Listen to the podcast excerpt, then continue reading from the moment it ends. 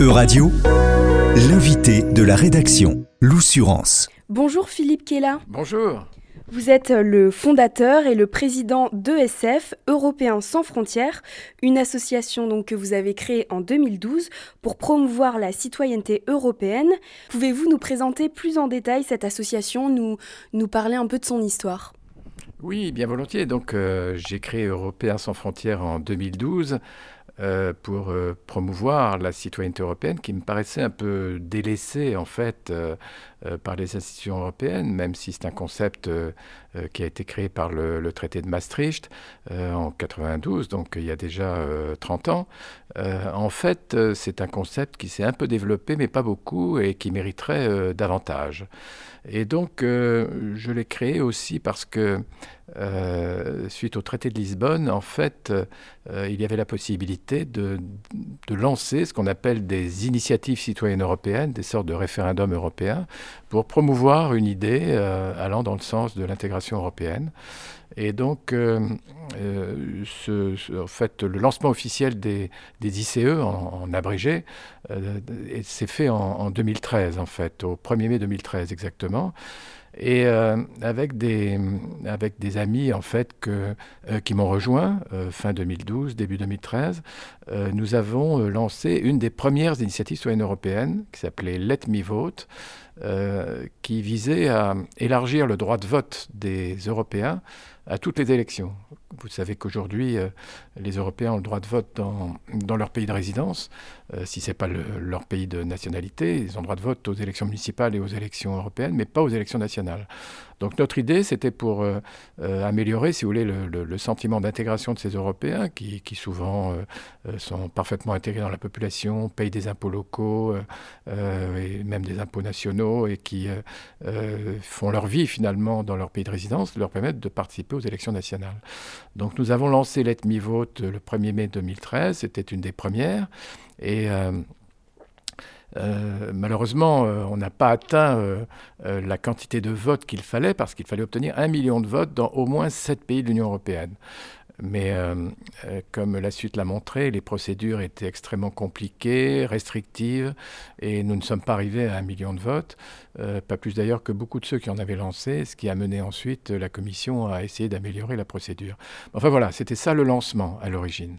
Quel autre type d'action vous faites depuis euh, 2013 Alors après ce, cette première euh, action, donc euh, cette première ICE, euh, je, me suis, je me suis dit que dans le fond, ce qui était important pour améliorer le sentiment d'intégration des jeunes à l'Europe, surtout après les élections européennes de 2014 qui avaient montré une très faible participation des jeunes aux élections européennes de l'ordre de 25%, et surtout une tendance euh, légèrement euh, euh, d'extrême droite, si je puis dire, avec à l'époque les partis d'extrême droite étaient arrivés en tête, en tout cas en France.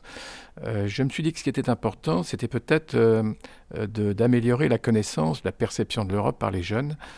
Et donc je me suis demandé comment transmettre les messages, comment communiquer, si vous voulez.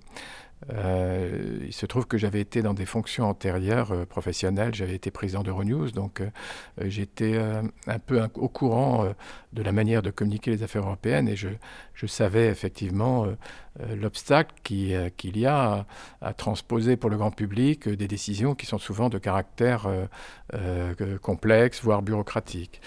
Et donc je me suis dit que euh, peut-être que euh, ce qui serait intéressant, ça serait de faire appel à la créativité des jeunes. Et euh, comme je venais aussi du monde de la télévision, je me suis dit qu'il fallait faire quelque chose de visuel. Et dans un premier temps, alors dans un premier temps, pour les élections de 2014, euh, je me suis dirigé vers les témoignages d'artistes. Je me suis dit, dans le fond, pour faire passer le message européen, faisons appel à des artistes. Donc euh, euh, j'ai trouvé une quinzaine d'artistes ou de personnalités culturelles qui ont accepté de témoigner. Les plus connus, par exemple, c'est Danny Boone, euh, euh, Nagui ou Guillaume Gallienne, mais il y en avait d'autres, et qui euh, tous ont transmis un message pro-européen euh, qu'on a utilisé pour les élections européennes de 2014. À l'époque, il n'y avait pas encore les réseaux sociaux, mais on, les a mis sur YouTube et on a eu euh, un succès d'estime intéressant euh, avec euh, à peu près plusieurs dizaines de milliers de vues, euh, ce qui n'est peut-être pas beaucoup pour un, euh, euh, influenceur d'aujourd'hui, mais ce qui, ce qui était pas mal en fait pour un message purement européen.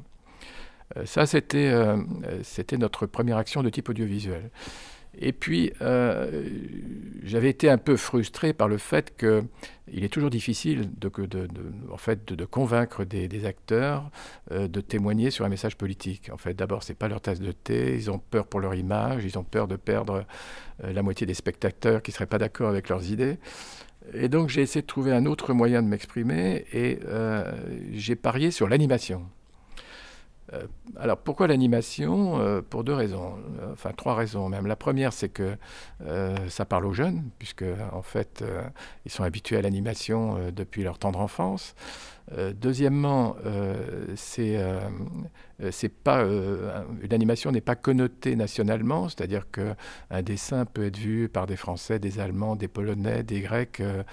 c'est pas, il n'y a pas de connotation nationale dans le dessin lui-même.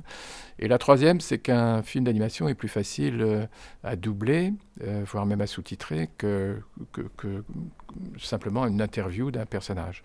Et donc je me suis dit, l'animation, c'est peut-être la solution, et, je me suis amusé à compléter euh, un message du, du, regretté Umberto Eco, que vous connaissez peut-être, qui était un grand Européen et qui avait l'habitude de dire, la langue de l'Europe, c'est la traduction.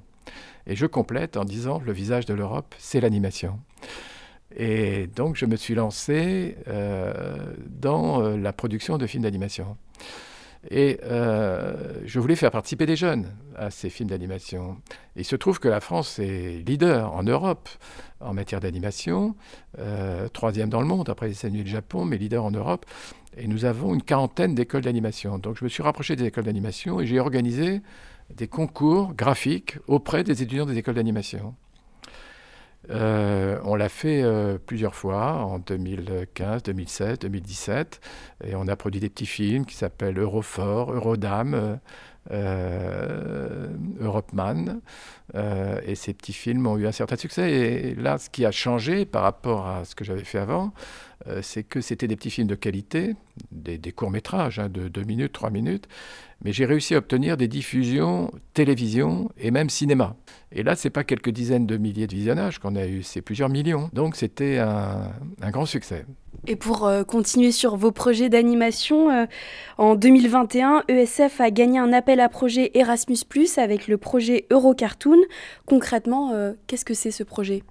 Alors ce projet, effectivement, c'est euh, c'est un projet que nous avons gagné euh, dans le cadre d'un appel à proposition Erasmus ⁇ Et euh, sa caractéristique, c'est que c'est notre premier projet vraiment international, c'est-à-dire qu'on l'a fait avec des partenaires, en l'occurrence belges et roumains. Et nous avons organisé des ateliers d'écriture dans chacun de ces pays, à Paris, à Bruxelles et à Bucarest, avec à chaque fois 10 à 15 jeunes.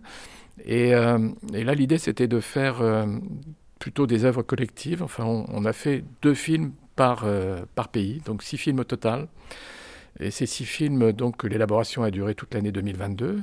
Et là maintenant, euh, ils, sont, ils sont prêts, ils sont en magasin et nous avons commencé à les diffuser.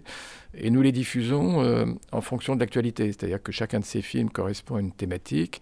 il y en a deux sur la guerre en Ukraine, il y en a deux sur l'environnement, il y en a un sur l'histoire européenne, il y en a un sur l'éducation.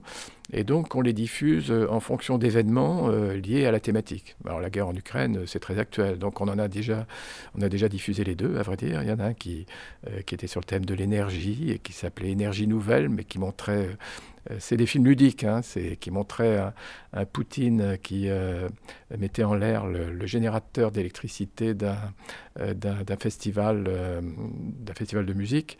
Et, le film montre le moyen que les organisateurs du festival trouvent pour le réparer, c'est assez amusant. Et le deuxième s'appelle Nouvelle vie ailleurs et montre euh, comment, euh, euh, comment les, Ukrainiens qui cherchent à fuir l'Ukraine sont accueillis en Europe par un petit film aussi qui met en scène deux personnages. nous allons diffuser donc prochainement les films sur l'environnement à l'occasion d'événements caractéristiques de, de, la lutte contre le changement climatique. Voilà, donc nous continuons dans cette veine de participation en fait des jeunes à l'écriture des scénarios. Et évidemment, ce que j'aimerais pour l'avenir, pour un projet encore plus ambitieux, c'est faire participer des jeunes à l'écriture des scénarios, et aussi à la création graphique. Cumuler les deux, si vous voulez. Mais là, ça demande des moyens euh, encore plus importants euh, et j'espère qu'on arrivera à les trouver. Mais c'est une recherche en cours. Merci beaucoup, Philippe Kella, euh, président d'ESF, Européen sans frontières, d'avoir répondu à mes questions. Merci à vous et n'oubliez pas d'aller sur notre site internet euh, européen sans frontières euh, tout attaché au pluriel.eu. Euradio vous a présenté l'invité de la rédaction. Retrouvez les podcasts de la rédaction dès maintenant sur euradio.fr.